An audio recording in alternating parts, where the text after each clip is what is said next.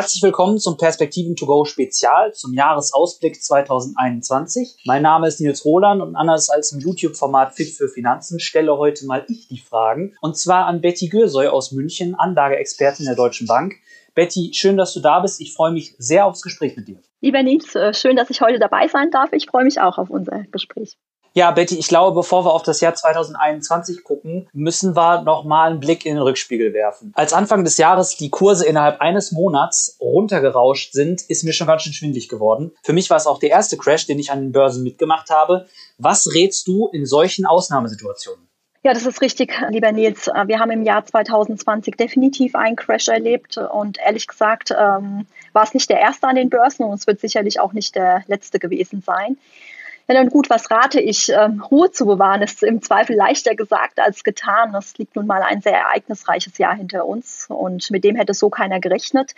Es gilt hier ein Stück weit äh, zwischen Ratio und Emotion zu unterscheiden in meinen Augen. Natürlich macht es einen sehr nervös, wenn man sieht, dass der Markt im Januar noch kommt von ca. 13.000 Punkten im DAX, es sich gefühlt äh, mit Mitte Februar beginnt über Wochen im freien Fall bewegt hat. Wir hatten zuletzt äh, DAX-Stände von 8.500 Punkten.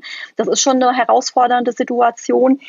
Ja, aber Börse ist halt nun mal nicht planbar und äh, daher kannst du äh, nur schauen, dass du gewisse Punkte für dich in Anführungsstrichen planst, Nils, nämlich zu schauen, wie ist beispielsweise dein Anlagehorizont, welche Renditeerwartungen hast du für dich definiert, welches Risiko bist du bereit mit deiner Anlage zu gehen und ähm, wenn du dich in deinem Anlageprofil in Anführungsstrichen richtig aufgestellt hast, äh, wenn du gestreut hast, ähm, dann glaube ich, äh, dass du eben so eine Ausnahmesituation, wie du sie beschrieben hast, auch aushalten kannst. Jetzt war diese Krise ja sozusagen einmalig. Also sowas hat es ja vorher noch nie gegeben. Gibt es irgendwas, was ich als Anleger langfristig für meine Anlagestrategie daraus mitnehmen kann? Ich glaube, es wird halt immer wieder ähm, Krisen geben, wie ich schon eingangs gesagt habe. Auch es wird wahrscheinlich nicht unser letzter Crash gewesen sein. Wir lernen aus Erfahrungen und versuchen uns natürlich bestmöglich auf Situationen einzustellen. Ähm, und ich glaube, wenn du eben für dich entschieden hast, mittelfristig bis langfristig zu investieren und nochmal dein Chancen-Risikoprofil für dich gut abgesteckt hast, ähm, dann glaube ich, ist das ähm, eben die Möglichkeit, äh, in solchen Phasen ein Stück weit Ruhe zu bewahren. Wo kann ich mich informieren, wenn sich die Lage so schnell ändert? Du kannst mich gerne anrufen. Zum einen, der Spaß beiseite. Ich glaube, wir haben natürlich ganz, ganz viele Experten bei uns im Haus und ich glaube, man tut auch gut dran, in solchen Phasen ähm, einfach drüber zu sprechen. Und ähm, es zeigt eben auch, dass ähm, verschiedene Anlagevehikelmöglichkeiten es dann gibt in so einem Moment, wie man reagiert. Ich glaube, Panik ist da immer der schwerste Begleiter und ähm, der Dialog hilft, glaube ich, nach vorne gerichtet, das Geschehen besser einordnen zu können. Unser Chefanlagestratege Dr. Ulrich Stephan hat auch für 2021 zehn Prognosen veröffentlicht, im Detail nachzulesen auf deutsche-bank.de slash Ausblick. Den Link packen wir auch nochmal in die Podcast-Beschreibung. Was nehme ich daraus als Nachwuchsanleger für mich mit? Wo siehst du Chancen und wovon sollte ich lieber die Finger lassen?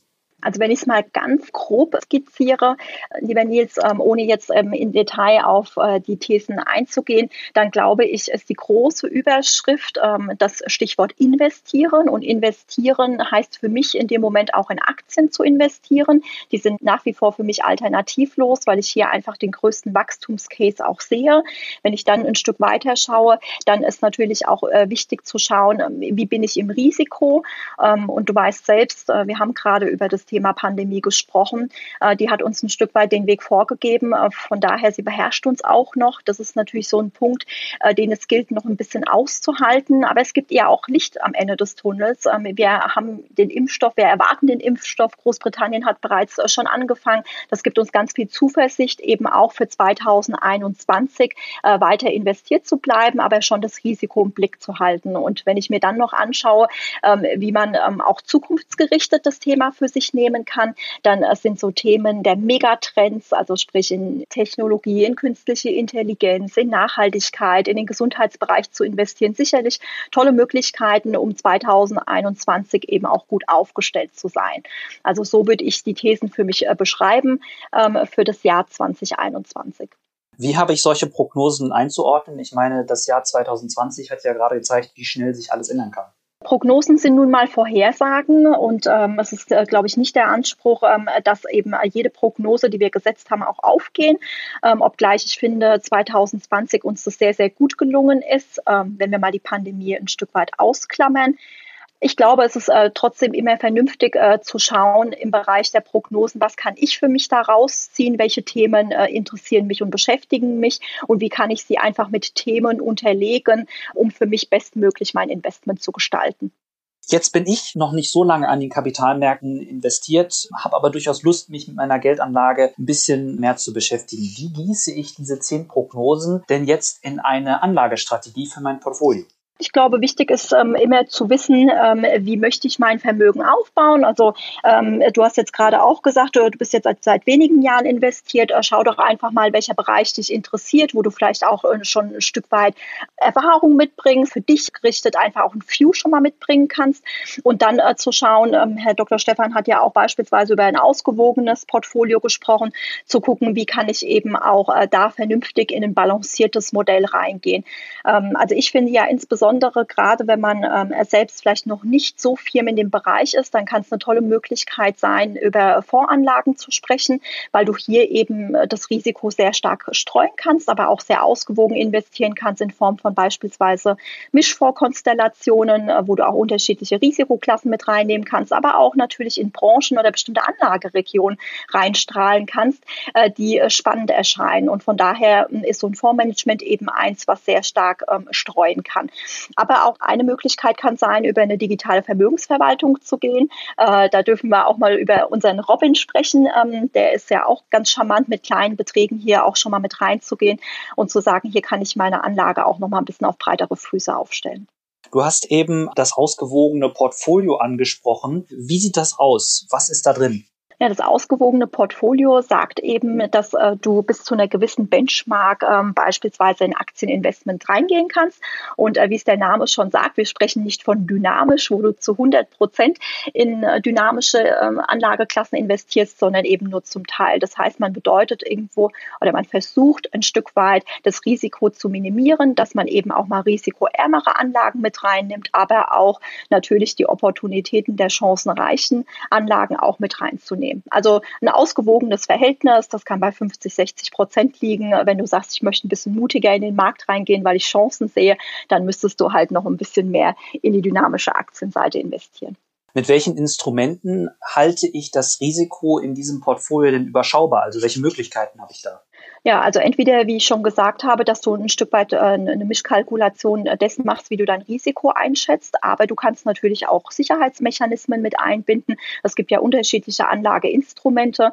Wir haben jetzt so ein bisschen den Bereich äh, der Fonds beleuchtet, ähm, weil du da eben ähm, insgesamt äh, das Risiko innerhalb des Fonds breit streuen kannst. Aber du hast natürlich auch beispielsweise Aktien-Einzelthemen, die du hast, die ein höheres Risiko haben.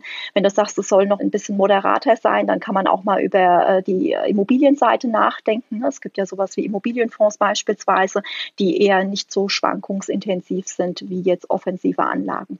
Ich lese im Börsennewsletter Perspektiven am Morgen sehr häufig etwas gerade über die asiatischen Länder, also China, Taiwan, Korea, die ja sehr stark im Technologiebereich sind. Lohnt es sich, sowas im Portfolio zu haben?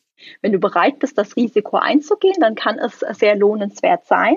Ähm, insbesondere in der Supermacht wie China beispielsweise, wo wir ja auch hohes äh, Wirtschaftswachstum im Jahr 2021 erwarten, sicherlich ein ganz spannender Bereich. Ähm, aber Schwellenländer ähm, birgen halt auch gewisse Risiken. Deswegen ähm, ist es für mich immer ein, ein, Teil der Lösung. Aber es lohnt auf jeden Fall, weil auch 2020 das Jahr hat ja gezeigt, dass du ähm, belohnt wurdest, wenn du in Technologie investiert hast. Das kann ja unterschiedlich der Couleur aussehen. Und das kannst du natürlich hervorragend auch paaren äh, mit äh, dem Bereich Schwellenländeraktien, ja. Würdest du dich so einer Investition eher mit einer Einmalanlage nähern oder wäre das für dich eher was für einen Sparplan? Hm, beides ist möglich. Ähm, wichtig ist, glaube ich, dass du, wenn du in einen Einmalbetrag investierst, dass du natürlich schon schaust, dass du das ähm, auch ein Stück weit aufteilst. Also bitte nicht jetzt das ganze Vermögen in die Schwellenländeraktien investieren. Ähm, aber ich finde es halt eben auch sehr charmant, das monatlich zu gestalten, denn ratierliches Sparen ist unter dem Aspekt unterschiedlicher Einstandskurse eben nutzen zu können.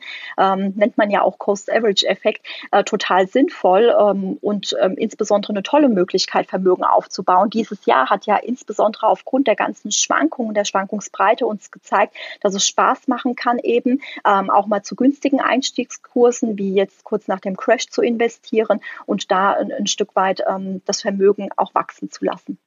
Jetzt spielt sich das Thema Tech ja nicht nur in den asiatischen Ländern ab, sondern auf der ganzen Welt. Die sogenannten Zukunftsthemen, darüber sprechen wir ja auch immer wieder, künstliche Intelligenz, 5G, Nachhaltigkeit, das sind die Themen für die nächsten Jahre, wenn nicht sogar Jahrzehnte. Wenn ich auch gerne solche Trends vorantreiben will und natürlich auch daran teilhaben möchte, wie mache ich das? Ja, also äh, wichtig ist, glaube ich, wir hatten es ja eingangs gesagt, wenn du da ein Stück weit Unterstützung brauchst, dann äh, stehen wir da auch auf der einen Seite gerne zur Verfügung, dass wir einfach äh, dir ähm, auch dieses Spektrum mal eröffnen. Ähm, ich glaube, du kannst auch hier hervorragend über beispielsweise Vorkonstellationen gehen, um einfach auch das äh, nochmal ein Stück weit über das aktive Management noch stärker in äh, die Diversifikation zu bringen. Ähm, Du hast ja jetzt dieses Jahr 2020 gesehen, künstliche Intelligenz war ein absoluter Wachstumscase. Aber das Thema, du hast jetzt über äh, Nachhaltigkeit zum Beispiel gesprochen, ja, hat Einzug auch in unserem Leben gehalten. Auch die Deutsche Bank ähm, ist ja schon sehr weit vorne in dem Bereich äh, der Nachhaltigkeit. Was heißt das für dich konkret? Kann ich überhaupt mit einem nachhaltigen Investment Geld verdienen? Die klare Antwort von meiner Seite wäre hier ja. Und wie definierst du für dich das Thema Nachhaltigkeit? Also ein ganz, ganz spannender Aspekt. Ähm, aber schau auch in den Bereich der Gesundheit Gesundheit. Und das hat uns ja die Pandemie auch eben gezeigt, ähm, wie schnell das eben gehen kann, ähm, dass man vielleicht versorgt werden muss. Aber Gesundheit ist ja noch so viel mehr, als jetzt einen Impfstoff für Covid-19 zu entwickeln, sondern die fängt eben mit Geburt an und endet äh, beim Tod. Also da ist ganz, ganz viel dazwischen, auch im Bereich eben, wie entwickeln wir uns in der Medizin ähm, und wie machen wir weiter im Bereich der Gesundheitstechnik. Also du siehst ganz viele spannende Themen und ich glaube, es macht halt Sinn, auch diese ganzen spannenden Themen auch äh, in der Fülle und in der Höhe Fülle auch mit aufzunehmen. Also nicht nur auf ein Thema zu setzen, sondern eben auch dein Portfolio hier sehr, sehr breit aufzustellen. Ähm, weil ich könnte mich heute nicht entscheiden, ob ich lieber in die künstliche Intelligenz investieren möchte oder ob ich vielleicht äh, mich für einen Nachhaltigkeitsfonds entscheide.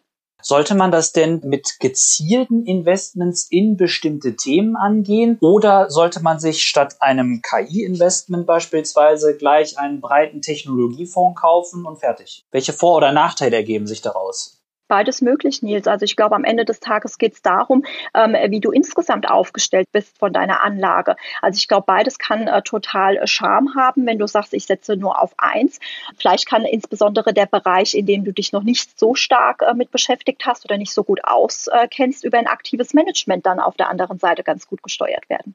Ja, Betty, ich glaube, wir haben viele spannende Sachen für 2021 herauskristallisiert. Um das nochmal zusammenzufassen, was wären deine drei Tipps für 2021 für ambitionierte Börseneinsteiger?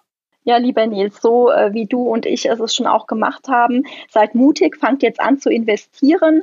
Äh, du hast es ja auch gerade beschrieben, vielleicht auch schon in das zu investieren, was mir bekannt ist, ähm, aber dann gerne auch mutig sein, in etwas zu investieren, was mir vielleicht äh, noch, noch nicht so gut bekannt ist. Das wäre so auf jeden Fall die, die Überschrift. Ähm, ich glaube, wir haben sehr stark über das Thema eben Aktien und ähm, über die Möglichkeiten der Märkte und Chancen gesprochen. Von daher für mich Alter alternativlos, ähm, ganz klar. Wir haben stark das Thema angeleuchtet der Megatrends, ob es das Thema künstliche Intelligenz, Nachhaltigkeit, Gesundheitssektoren sind.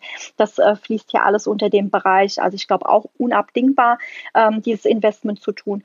Und äh, zu guter Letzt auch natürlich die Möglichkeiten auszuwählen, äh, wie möchte ich investiert sein, wie streue ich mein Risiko, wie schaffe ich es eben eine gute Mischung zu haben, um auf der einen Seite zu profitieren und auf der anderen Seite, wenn es dann eben auch mal glimpflich wird, äh, zu sagen, ich habe habe auch Abfederungsmechanismen drin. Chancen diszipliniert nutzen, Risiken streuen und auch ruhig mal sich ein bisschen was trauen für das kommende Jahr. Ich glaube, das sind schöne Sachen, die wir uns da vornehmen können. Ich danke dir ganz herzlich für das Gespräch. Bleib gesund und bis bald. Sehr gerne. Vielen Dank auch an dich, Nils. Bleib du auch gesund.